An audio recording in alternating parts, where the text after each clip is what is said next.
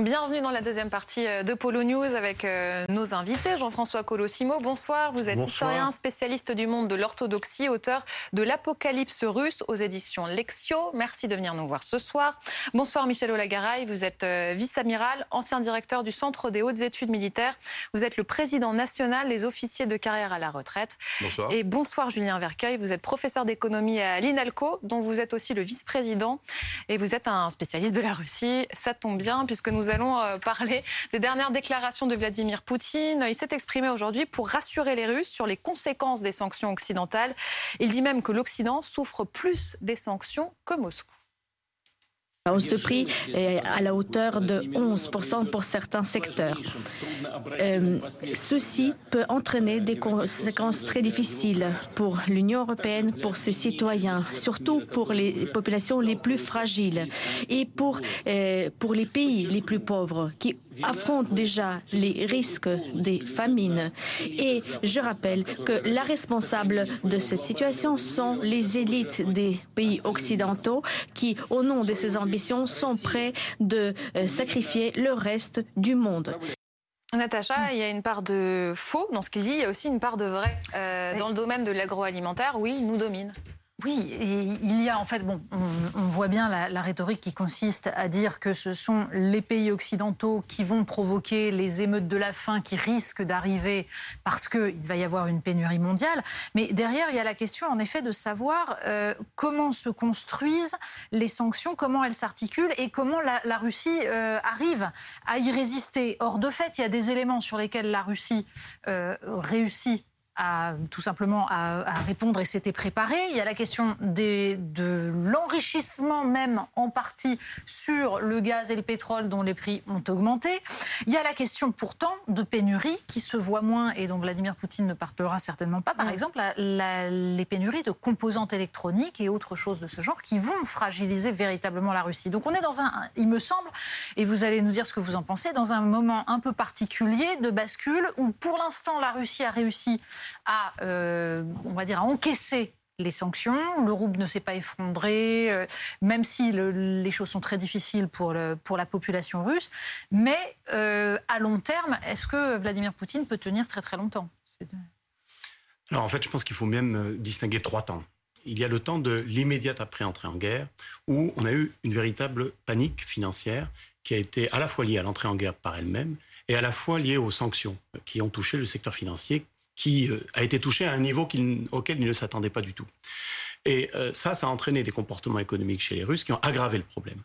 Euh, ensuite, il y a eu un deuxième temps qui est le temps de l'adaptation.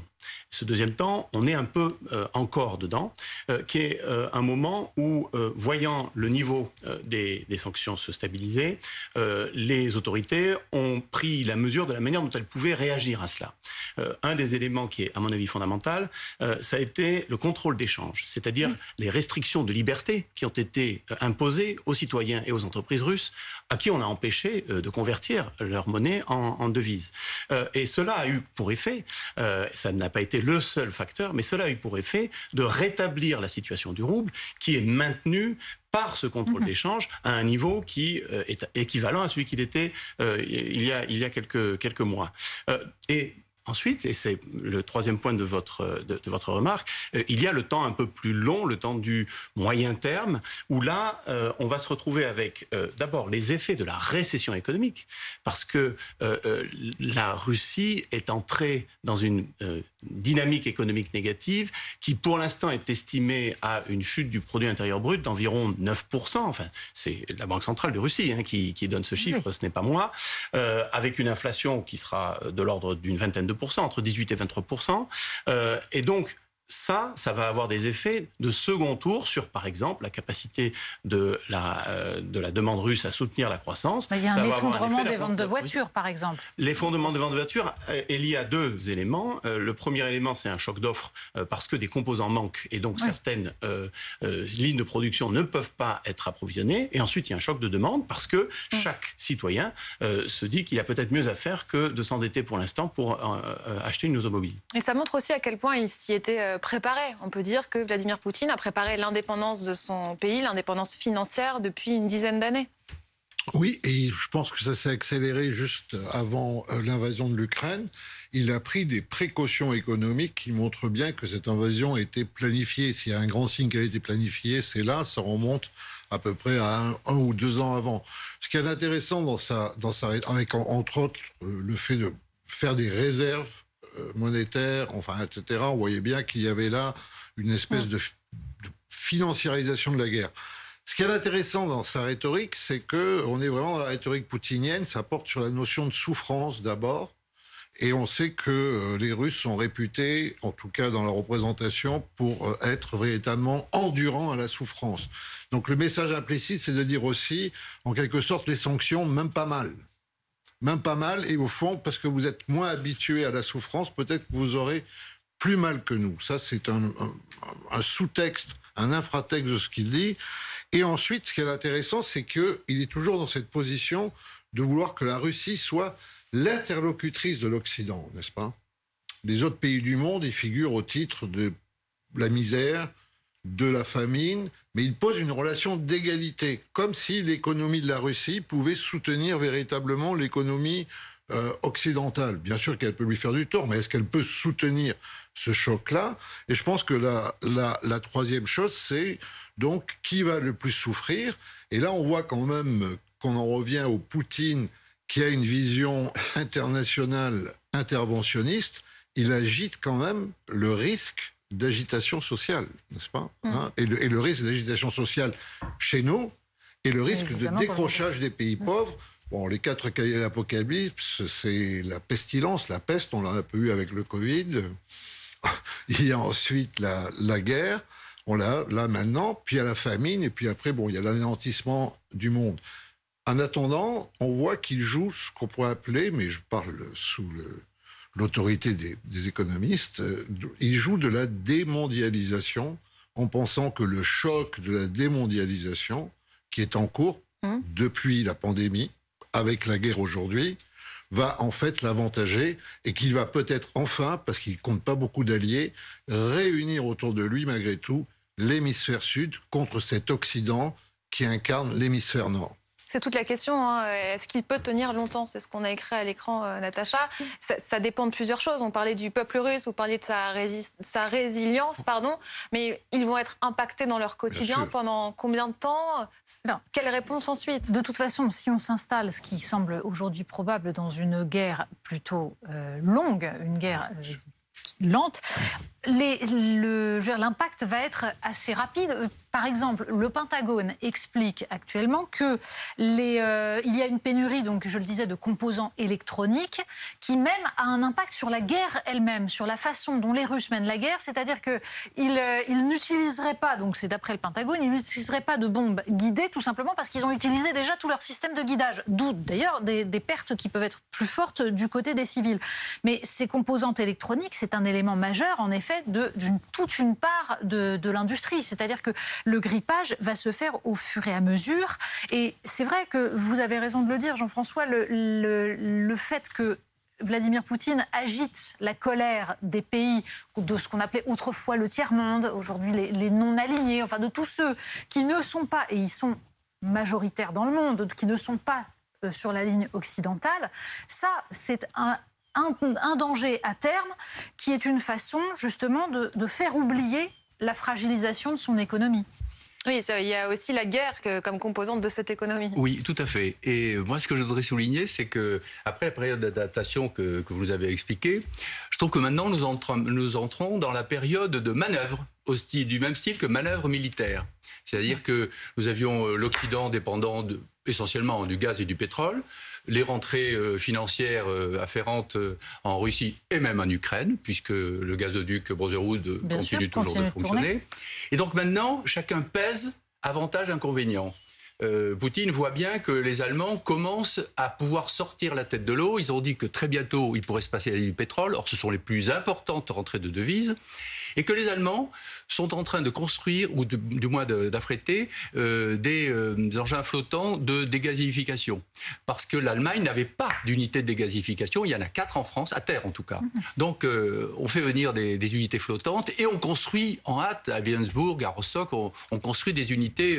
et là, la Russie voit bien que la contre-offensive se met en place. Il faut donc profiter au plus vite de l'affaiblissement économique de, l'Allemagne en particulier, en, lui coupant le, gaz et le pétrole. Donc nous avons maintenant une manœuvre militaire. Les, gazoducs passant par le Bélarus est coupé. Le gazoduc Brotherhood, qui a continué à fonctionner et qui rapporte, il faut le dire, 7 milliards sur 5 ans à l'Ukraine, euh, commence à être coupé. Mais euh, c'était étonnant de voir deux pays en guerre qui fournissaient du gaz et, l'Ukraine profiter de ce gaz tout en percevant des royalties. Donc là, ce système-là va commencer, me semble-t-il, à, se, calmer et on arrivera à quelque chose de plus cohérent. Maintenant, euh, chacun joue sur ses forces et les décisions sont un peu sur la ligne de crête. Ça répond à peu près à la ligne de crête de la fourniture des armements aussi, qui arrivent ou qui n'arrivent pas dans l'est euh, de l'Ukraine. Vous voyez, on arrive à un moment où des choses extrêmement importantes se décident. Couper le gaz, les renforts qui arrivent du point de vue militaire, tout ça, ce sont des manœuvres, mais des manœuvres actuelles qui auront une importance considérable, en particulier si on veut arriver un jour à la voie de la négociation, qui n'est pas pour demain, bien sûr. Gazprom aujourd'hui hein, qui cesse d'utiliser euh, le gazoduc clé pour le transit via la Pologne, le Yamal Europol. On est à quel moment de cette guerre du gaz? C'est-à-dire qu'au euh, début, quand on racontait cette histoire, on se demandait à quel moment les Européens allaient décider de l'embargo on se pose toujours la question, mais surtout maintenant on dit que ce sont sans doute les Russes qui vont décider avant les Européens. C'est tout, c'est ce que vous expliquiez à l'instant sur euh, cette ligne de crête, c'est-à-dire cet arbitrage très complexe entre ce que l'on peut faire, les, ce que l'on y perd, et ce qui en effet était extrêmement frappant, c'était de voir donc l'Europe occidentale lancée dans une course contre la montre, comment de plus en plus essayer de se, réorienter, sachant qu'il y avait une pression des opinions et qu'on a bien vu, hein, ça, fait quand même deux mois qu'on est sur la question pouvons-nous euh, financer la guerre euh, de Vladimir Poutine Et euh, alors même que les choses sont en fait sont éminemment complexes, sachant que là on va se retrouver dans une situation où en fait l'Europe va pouvoir déployer d'autres approvisionnements notamment grâce aux États-Unis, c'est aussi un des éléments. C'est-à-dire que l'Europe s'appauvrit et s'affaiblit, les États-Unis vont s'enrichir. Absolument. Et derrière, la question est de savoir si Vladimir Poutine, lui, de son côté, trouvera d'autres manières de, de, vendre ces hydrocarbures à un prix acceptable. Il a des débouchés. Il a des débouchés. La question, voilà, c'est à, prix bas parce que justement, les Chinois sont en train de jouer sur la baisse des prix. Ils payent, si j'ai bien compris, euh, à peu près 30% moins cher, puisque bon, bah, quand, euh, quand le vendeur est demandeur, la loi du marché, c'est perdant-perdant. C'est perdant pour les deux camps. Ah, pas pour les Chinois. oui, ni pour les Chinois ni pour les Américains. Je pense que c'est assez clair depuis le début de cette guerre que euh, à terme, mhm. les Chinois et les Américains ne vont pas y perdre. Mais c'est perdant-perdant pour les Européens et pour euh, les Russes de l'autre côté. Donc, euh, quand on s'interroge à moyen terme aux conséquences, je pense qu'on a même tous du mal à imaginer à quel point notre quotidien va changer. Oui, mais en même temps, c'est bien Poutine qui a rompu cette vaste question et problématique du fait que les Européens, normalement, auraient dû avoir quelque chose à faire avec la Russie. Pas avec la Russie de Vladimir Poutine, mais avec une Russie euh, tout à fait euh, articulée, en voie de démocratisation, enfin, etc. On n'a certainement pas intérêt, nous, Européens, alors que Poutine agite ce risque, et qu'au fond, il y a une certaine logique américaine qui pousse à ça, à ce qu'on ait, si je puis dire, une nord-coréisation euh, de la Russie, que la Russie devienne un pays tel que la Corée du Nord totalement fermé parce que c'est 17 millions de kilomètres carrés et c'est un pays qui est sur 11 fuseaux horaires.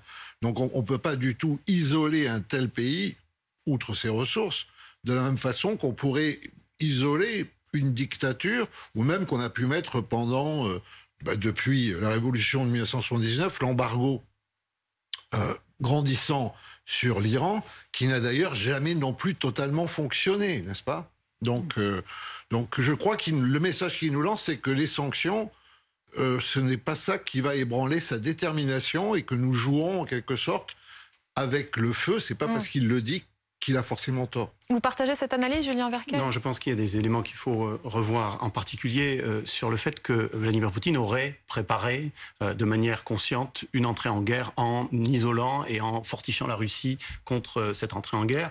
je pense que ça, c'est peut-être quelque chose qui peut être entendable si on réfléchit à une guerre de très très courte durée. Mais il y a une chose qu'il n'a absolument pas préparée, ah c'est l'adaptation de son modèle économique structurel mmh. aux réalités changeantes du monde dans son ensemble. Et en particulier, euh, la Russie était une économie rentière il y a 22 ans. C'est une économie encore plus rentière euh, aujourd'hui. La différence, c'est que ceux qui perçoivent la rente ont changé de tête. Mais sinon, euh, rien n'a été fait pour sortir la Russie d'une impasse qui est aujourd'hui, à mon avis, au cœur d'un des paradoxes que l'on rencontre quand on, réfléchit à la situation actuelle et au choix auquel est confronté Vladimir Poutine, qui est de s'ouvrir ou de se refermer.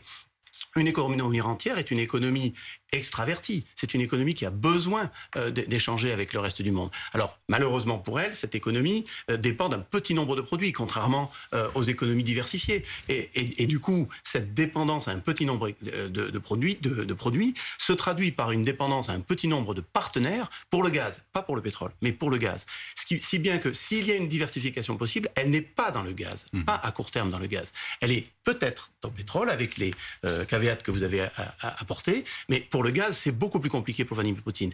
Il se trouve que le gaz représente une quinzaine, une vingtaine de pourcents euh, des exportations, des recettes d'exportation, alors que euh, le pétrole, c'est presque deux fois plus. Donc au total, on est à peu près euh, à, une cinquantaine de pourcents. Mais pour le gaz, l'affaire est beaucoup plus difficile que pour le pétrole, pour la Russie, à supposer que pour les pétroles, elle soit simple, ce qui n'est pas tout à fait mon avis. Est-ce que je me trompe si je dis que la Russie qui est pourtant une grande puissance, a un peu un profil économique de pays moins important, mais qui a cette espèce de malédiction des pays riches en hydrocarbures et en matières premières, et qui n'a pas réussi donc à construire une véritable économie autre que celle de ces matières premières. Alors, il faut bien comprendre que cette question de la dépendance à l'exportation de matières premières est un sujet redoutable pour n'importe quel pays. Hein. C'est un sujet redoutable pour des petits pays très fortement dépendants du pétrole ou pour des grands pays qui auraient des possibilités de s'industrialiser, ce que l'Union soviétique euh, avait fait, bon an, mal an. Euh, elle avait une industrie, l'Union soviétique, hein, tout en ayant euh, des, des, capacités d'exportation de pétrole importantes.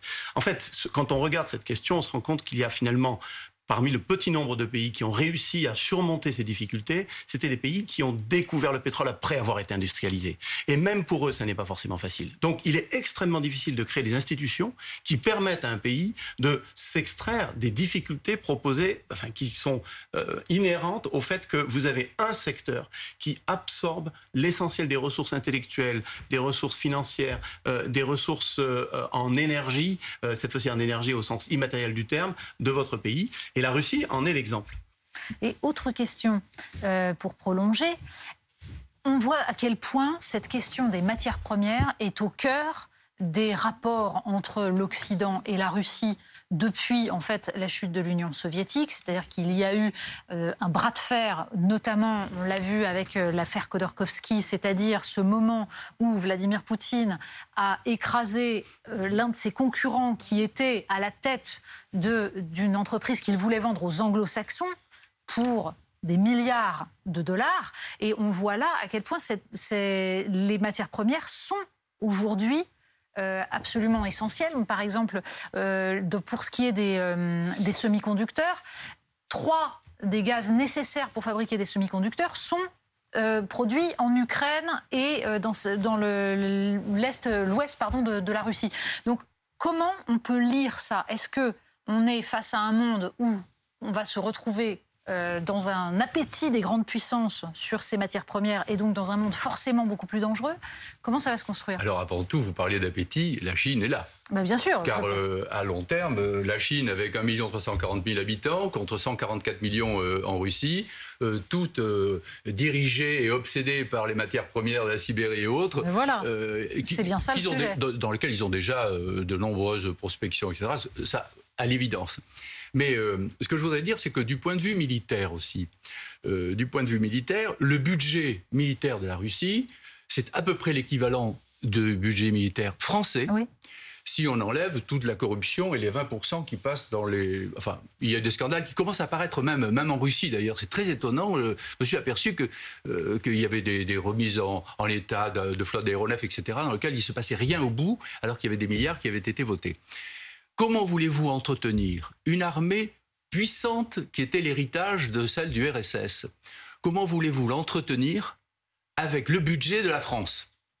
Comment voulez-vous euh, à la fois développer des missiles hyper véloces dont on a vu euh, deux exemplaires euh, s'écraser du côté de, Lviv comment peut-on faire tenir ça et surtout dans la durée? Car s'il y a une chute du PIB qui est de l'ordre de 10%, une inflation de l'ordre de 20% actuellement en Russie, comment voulez-vous soutenir cet effort?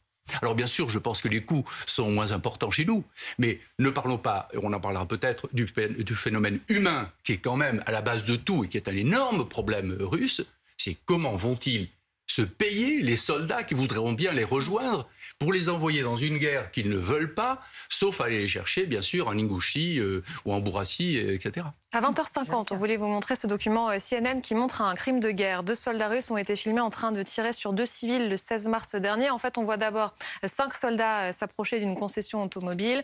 Un homme est arrêté, ainsi qu'un autre euh, qui est identifié comme étant Léonid Pliatz, le gardien de la concession de 68 ans. Après une discussion avec les soldats, les deux civils repartent, ils marchent entre les bâtiments et deux soldats arrivent dans leur dos et, ouvrent le feu.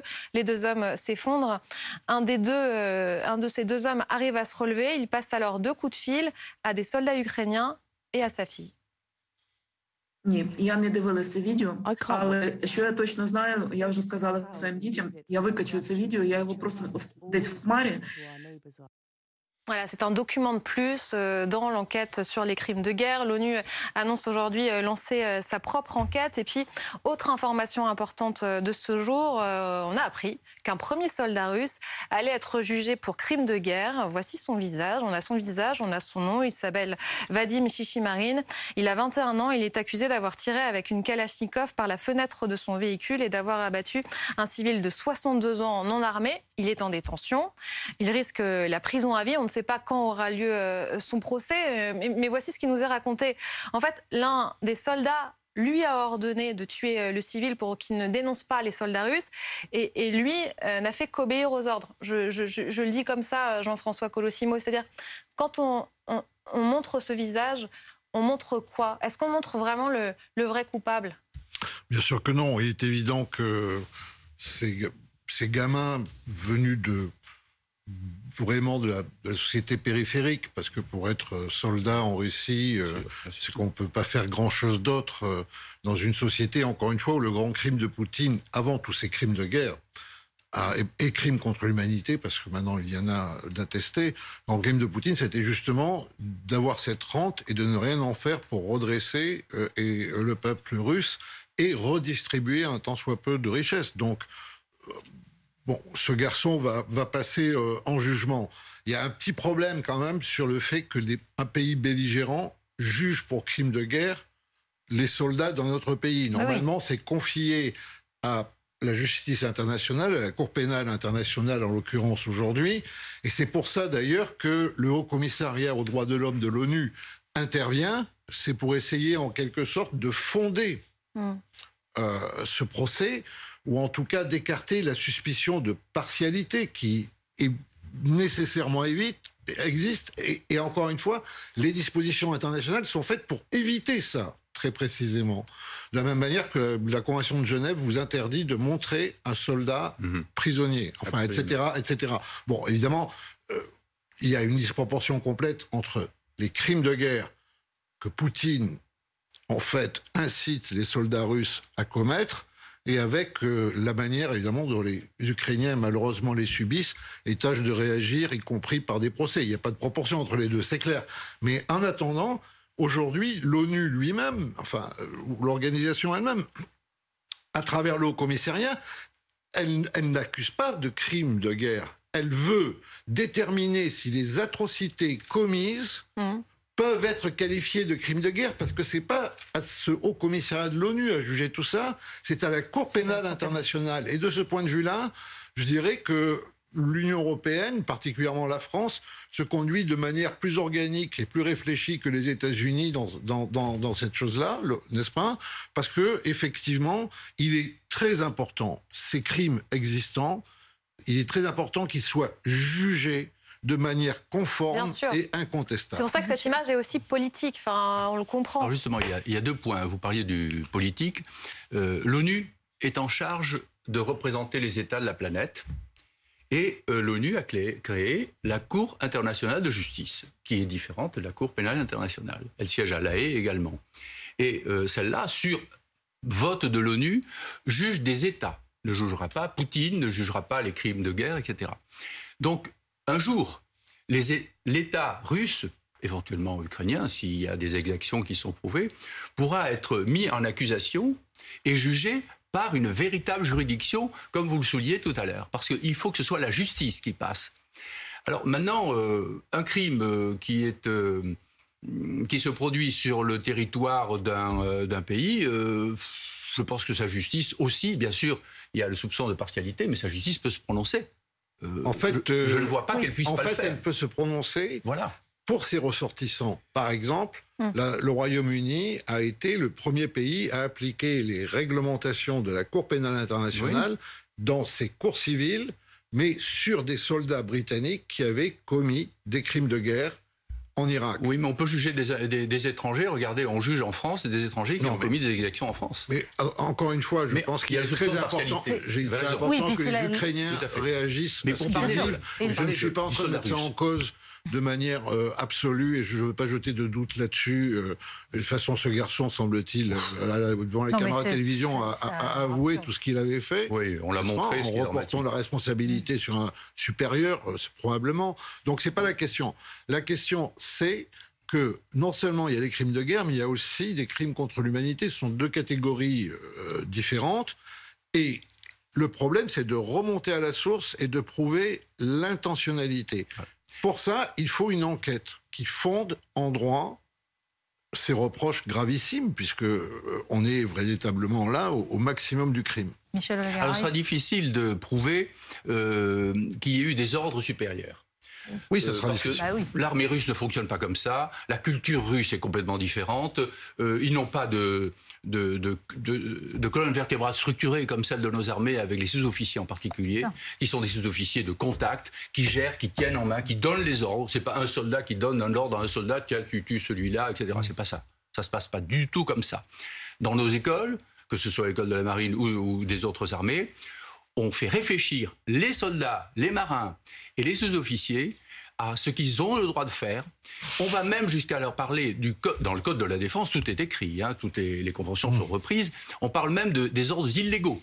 C'est-à-dire qu'on dit à des, à des, militaires, vous ne devez pas obéir à un ordre illégal. Alors bien sûr, si on compare la Russie, ça n'a rien à voir. La Russie, euh, l'armée russe est une, une armée de, férocité.